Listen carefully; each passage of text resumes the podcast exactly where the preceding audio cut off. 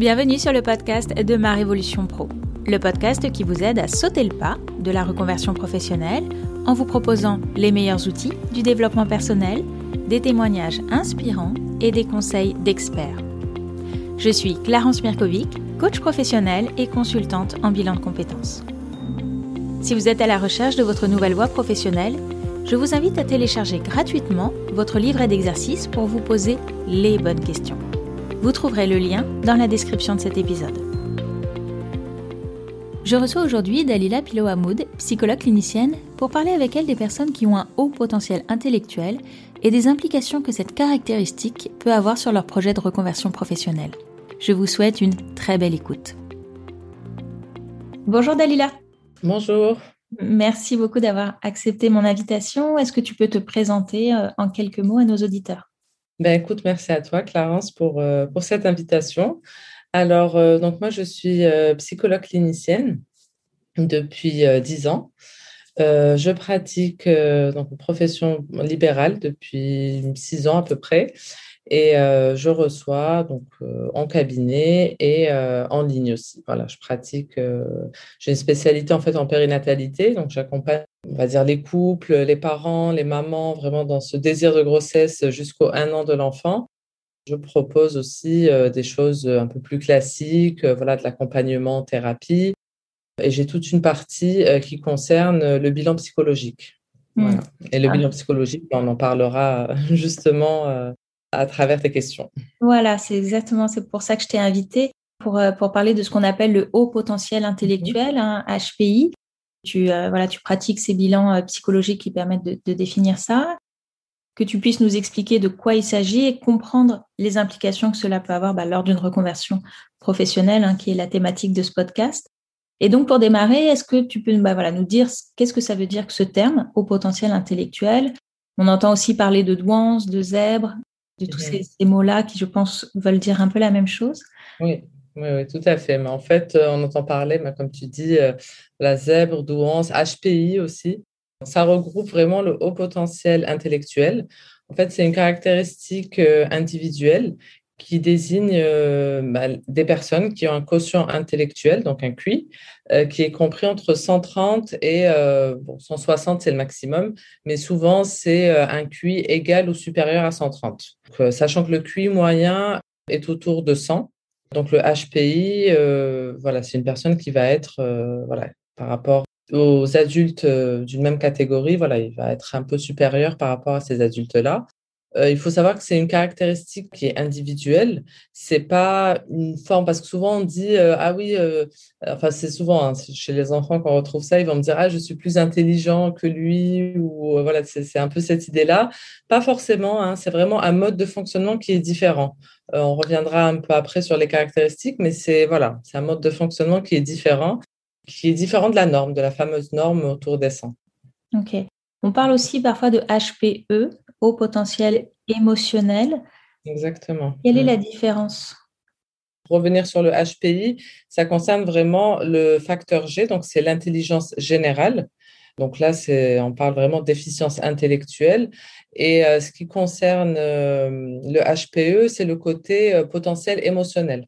Donc là, on va retrouver parfois, ben, justement, voilà, il y a des études qui ont montré qu'il y avait des corrélations entre le fait euh, d'être HPI et d'avoir euh, ce potentiel émotionnel, c'est-à-dire euh, beaucoup d'empathie, parfois une hypersensibilité, parfois justement voilà avoir une intuition qui est exacerbée par rapport aux autres, percevoir certaines choses que les autres ne vont pas forcément percevoir.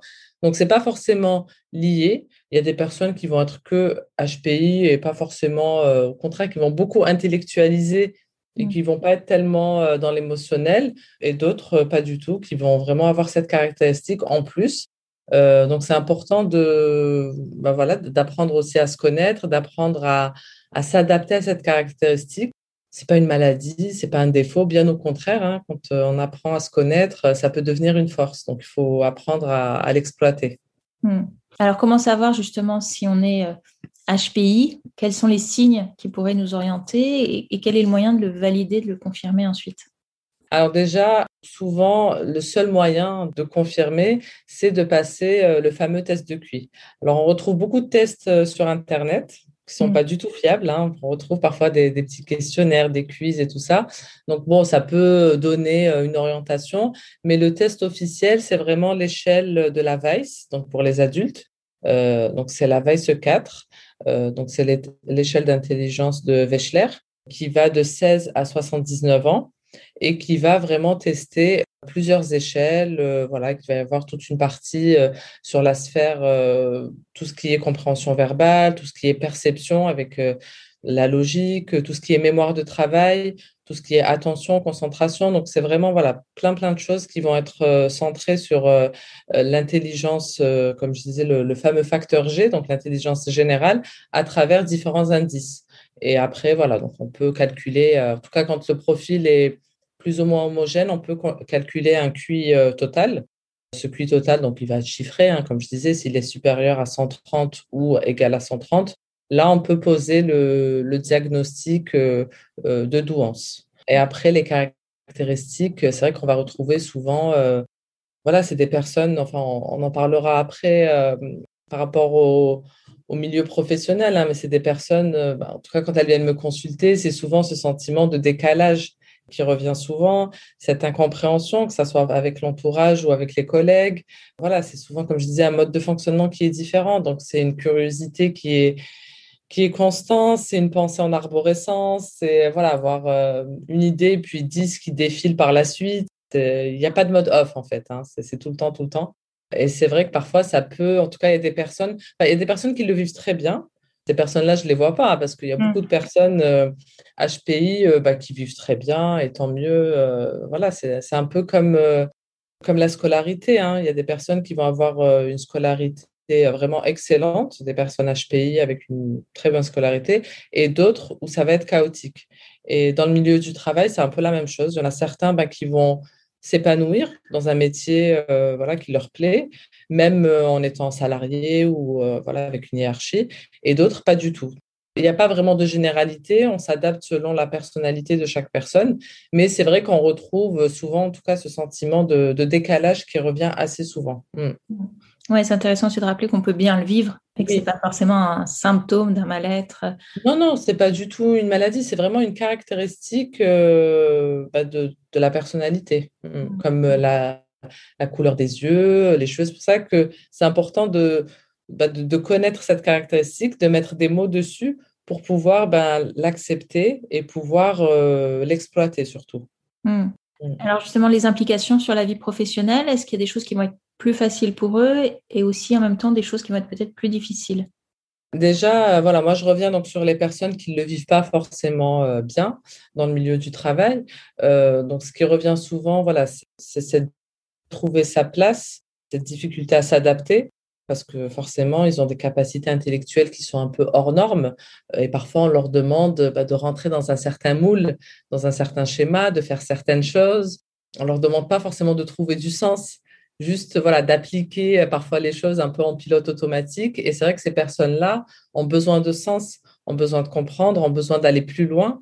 Et parfois, c'est un peu difficile. Donc, c'est souvent, euh, comme je disais, des personnes avec euh, une curiosité qui est infinie, avec une énergie débordante aussi. Hein. Voilà, ils ont envie de, faire des choses, d'apprendre, de trouver du sens.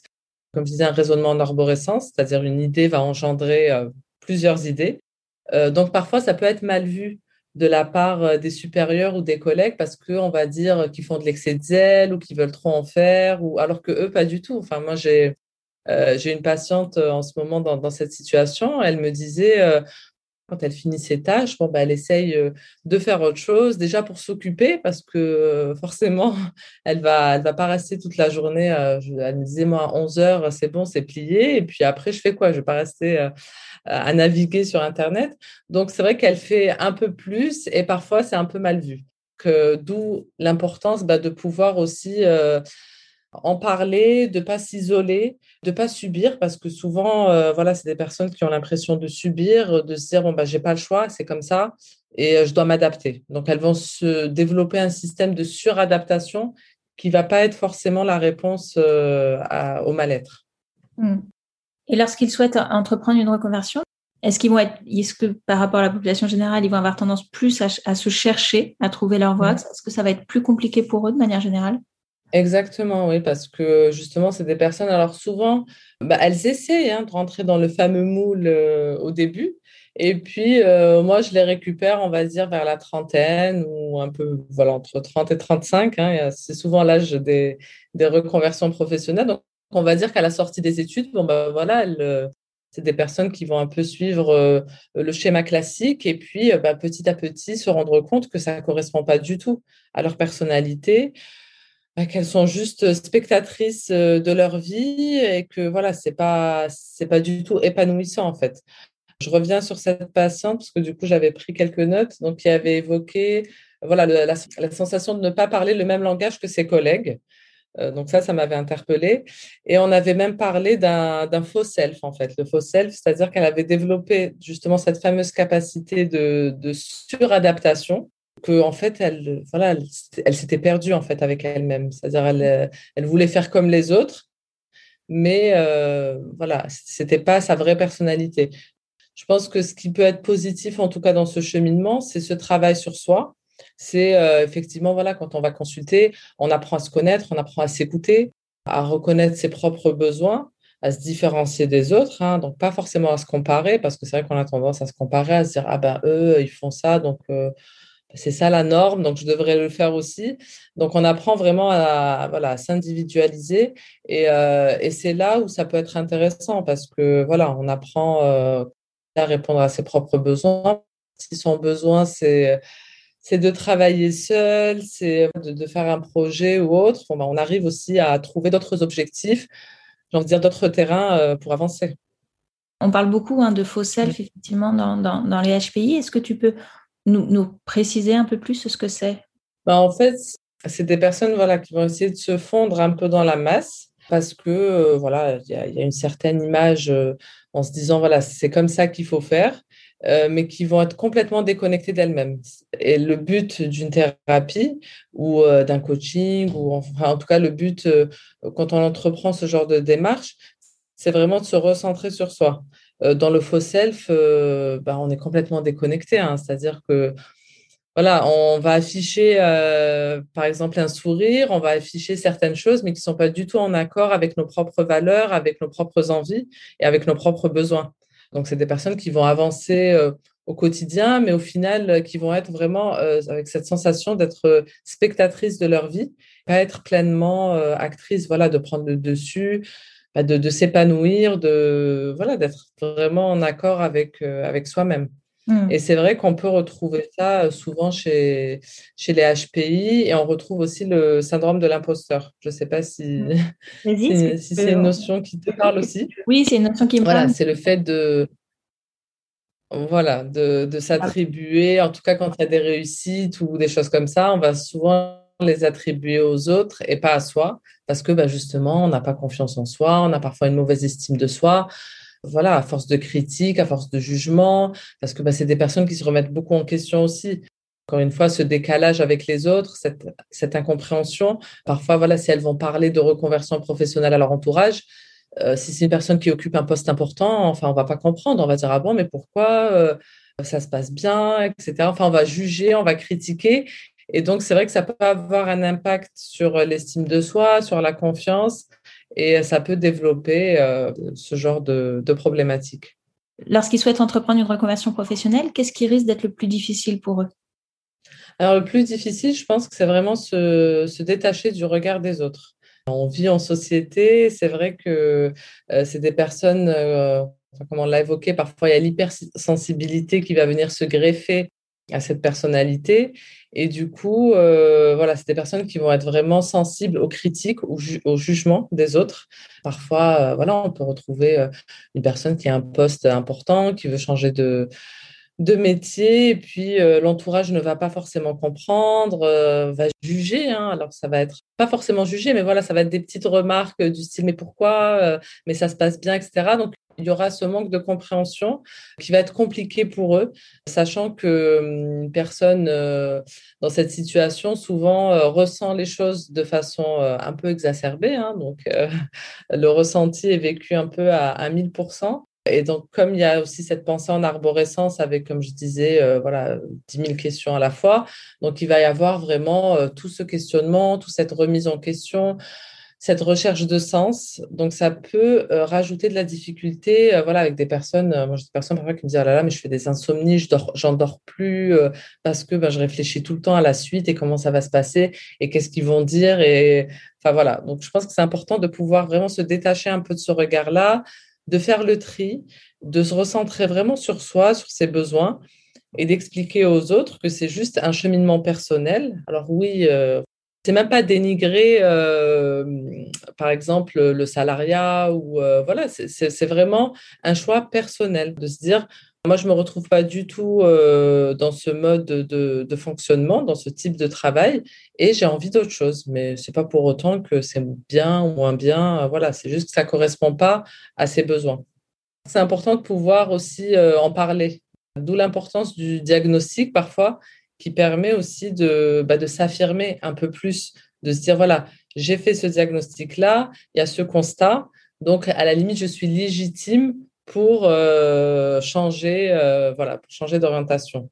Hmm. ça va donner des permissions, quoi, qu'on se donne. Oui, voilà, exactement. Ça débloque, en tout cas, il y a certains, il y a certains blocages parfois comme ça qu'on peut lever. Hmm. À l'inverse, est-ce qu'il y a des choses qui peuvent être plus faciles pour eux que pour d'autres dans le cadre d'une reconversion? Ce qui est plus facile, ben, je pense que c'est justement ben, tout ce travail, justement, que ça soit euh, ben, le fait d'entreprendre un bilan psychologique, euh, c'est vraiment l'accès à la connaissance de soi qui va permettre euh, ben, de faire des choix éclairés.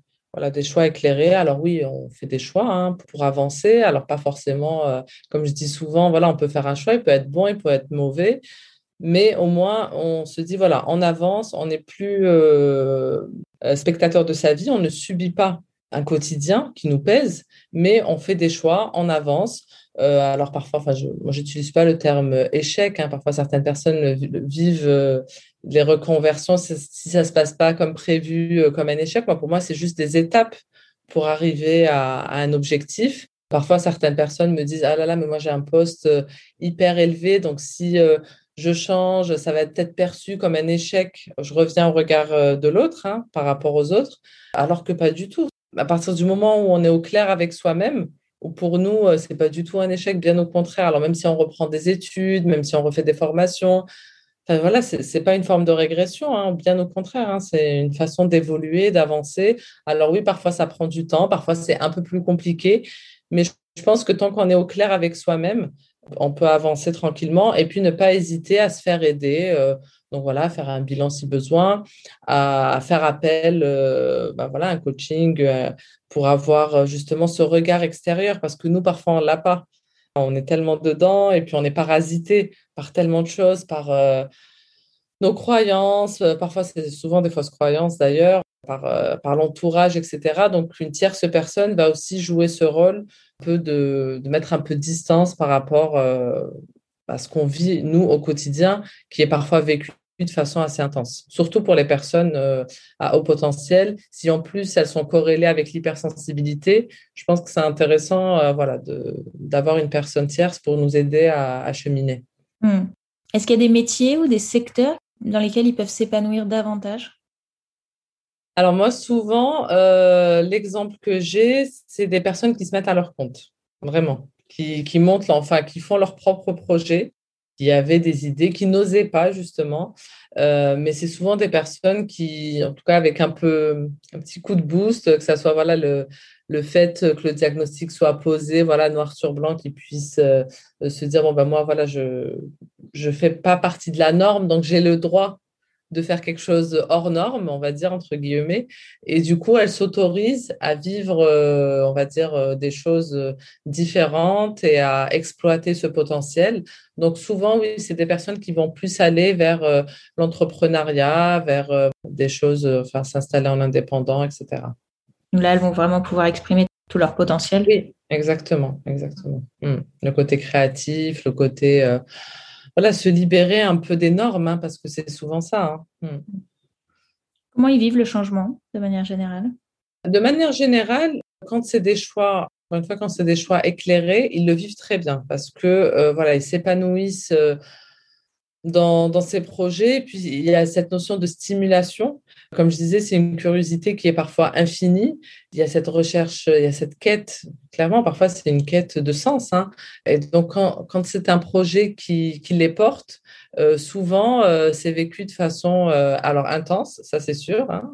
On peut retrouver l'ascenseur émotionnel qu'on retrouve un peu chez, tous les auto-entrepreneurs, mais chez eux, alors oui, c'est vécu peut-être de façon un peu plus intense, mais il y a vraiment ce côté où je me retrouve, je fais des choses qui me plaisent, je suis acteur de ma vie, je ne subis plus une certaine hiérarchie ou une certaine norme, je trouve du sens à ce que je fais je donne du sens et euh, voilà, j'exploite euh, tout ce potentiel et je m'épanouis en fait. Donc moi, souvent, en tout cas, quand j'ai vu des reconversions, encore une fois, euh, avec tout ce travail de cheminement, ben forcément, ça se passe bien. Mmh, ça se passe bien. Les peurs les plus fréquentes qu'ils peuvent éprouver? Les peurs les plus fréquentes, encore une fois, ce qui revient, c'est la confiance en soi l'estime de soi aussi. Donc, ce qu'il faut savoir, c'est que la confiance en soi, c'est être capable de faire les choses. Donc, eux sont tout à fait capables de faire les choses. C'est vraiment cette capacité euh, à prendre la parole en public ou à mener un projet. Donc, ils ont vraiment, souvent d'ailleurs, hein, des personnes qui ont confiance en elles, mais qui ont des petites failles au niveau de l'estime de soi. Et l'estime de soi, c'est la valeur qu'on a de nous. Euh, donc, c'est vraiment cette image. Euh, dire, euh, l'image de soi, hein, c'est très personnel. Et cette valeur-là, elle se construit souvent dans le regard des autres. Et comme eux sont très sensibles à ce regard-là, donc parfois il y a des petites failles à ce niveau. Donc ils vont avoir euh, voilà, une estime en se disant je ne suis pas assez ça, ou je ne suis pas comme les autres, ou euh, voilà, encore une fois, euh, parfois les critiques, les jugements, ça va un peu les rabaisser. Euh, donc, ça va être ce sentiment de, bah, de décalage, d'incompréhension, de se dire, ah bah, je suis complètement à l'ouest, enfin, pourquoi les autres y arrivent et pas moi, pourquoi, enfin, cette notion de se dire, je ne parle pas le même langage que les autres, c'est vrai que ça peut être perturbant de se dire, bah, pourquoi les autres ne comprennent pas, donc on se sent un peu isolé je pense qu'il y a un travail, en tout cas, moi, je, fais, je travaille beaucoup sur l'estime de soi pour les valoriser, pour leur dire, bah oui, bah, vous êtes différents, mais c'est une force, hein, ce n'est pas une faiblesse. Donc, euh, c'est important aussi euh, qu'ils arrivent à, restaurer cette image positive d'eux-mêmes. Voilà, avoir un discours bienveillant envers eux-mêmes et à pas se rajouter euh, de la difficulté, parce que c'est souvent des personnes qui sont perfectionnistes. Dans le perfectionnisme, justement, on a du mal à, à lâcher prise, on a du mal à s'accepter, on veut que tout soit bien, on met la barrière euh, bien haute et ça rajoute de la pression, ça rajoute du stress. Donc je pense que voilà, c'est important aussi de, de faire ce travail sur euh, l'estime de soi et de développer vraiment de la bienveillance envers soi-même. Mmh. super intéressant.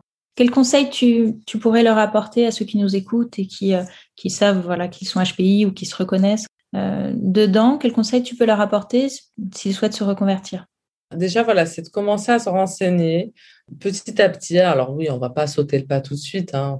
le but, c'est cette idée de, cheminement. Alors oui, donc on se renseigne au début, on peut lire un peu sur, euh, le sujet, faire un test si vraiment c'est nécessaire. Hein. Il y a des personnes qui font pas le test. Hein. donc, il euh, faut savoir que oui, alors ça nous donne euh, le QI, oui, ça nous donne une idée chiffrée de l'intelligence globale. Mais après, euh, voilà, il y a différentes formes d'intelligence et on peut retrouver parfois juste à travers le tableau clinique. Moi, à travers un entretien, j'évalue et je peux sentir aussi une personne euh, quand elle a ce potentiel-là et parfois elles n'ont pas spécialement besoin de confirmer avec un test. D'autres personnes, si. Donc, vraiment, je pense qu'il ne faut pas hésiter aussi à sauter le pas, à dire, bon, bah, je commence à faire mon petit cheminement, je me renseigne, je passe un test si besoin. Et puis, bah, voilà, si j'ai besoin d'un coaching ou autre pour aller plus loin, parce que euh, c'est un peu brouillon, parce que c'est vrai que cette pensée en arborescence, parfois, ça peut aussi. Euh, enfin, on, peut se disperser très facilement, parce que justement, comme ça va dans tous les sens, il va y avoir une idée et puis une autre. Et puis voilà, donc c'est important justement euh, de se recentrer et puis, comme je disais, de, faire appel à une tierce personne bah, pour nous aider à avoir un plan d'action, se dire voilà, donc oui, si j'ai besoin de faire un test, donc ok, donc ça va être le test. Ensuite, après le test, bah, qu'est-ce que je fais bah, Je fais ça. Ensuite, il y aura cette étape. Voilà, de pouvoir, euh, parce que c'est des personnes qui ont besoin d'anticiper aussi. Hmm. Est-ce que tu as un livre ou un podcast à, nous recommander qui peut. Euh, alors, moi, les, livres, alors j'aime beaucoup les livres de Monique de Kermadec. J'ai beaucoup lu et ça m'a beaucoup euh, aidé à comprendre euh, cette personnalité. je recommande aussi beaucoup ce livre alors elle en a écrit plusieurs, hein, mais celui que je recommande souvent, c'est un sentiment de, solitude de mmh. Monique de Kermadec. Il y en a plusieurs, je pourrais les envoyer après, peut-être les mettre, euh, je pourrais les mettre dans le lien. Voilà, sous le post. Et puis après, voilà, bah, il y a ce, podcast, il y a ton compte aussi, voilà, qui, qui regorge d'informations. Voilà, je pense que c'est important de ne pas trop se disperser encore une fois, d'avoir quelques références et puis, euh, et puis petit à petit, de, faire encore une fois ce, ce, travail, surtout vraiment de se recentrer sur soi, de s'écouter, de se faire confiance aussi et de se détacher un peu euh, voilà, du regard des autres, de la société, parce que ben, voilà, on a souvent ces injonctions-là qui vont venir nous rajouter une certaine pression. Et, euh, et ces personnes-là ben, sont très, très sensibles à la pression sociale. Mmh. Donc souvent, elles n'osent pas franchir le pas. Mais à partir du moment où on saute le pas, encore une fois, après, euh, on y va. quoi. Il faut juste euh, avoir le petit déclic. Ouais, reconnaître sa particularité, l'accepter pour la vivre, oui. la vivre mieux. quoi. Exactement, exactement. Rien n'est mieux, quoi. c'est juste différent. Hmm. Merci beaucoup, Dalila, pour euh, toutes ces informations. C'était. Merci à toi, Clarence. Merci. À bientôt. Au revoir. À bientôt. Au revoir. Merci d'avoir écouté cet épisode jusqu'au bout. Si ce podcast vous plaît, je vous invite à vous y abonner et à lui laisser un commentaire ainsi qu'une note 5 étoiles sur votre plateforme d'écoute préférée. Et si vous souhaitez entreprendre une reconversion professionnelle, prenez rendez-vous pour un entretien préliminaire, gratuit et sans engagement.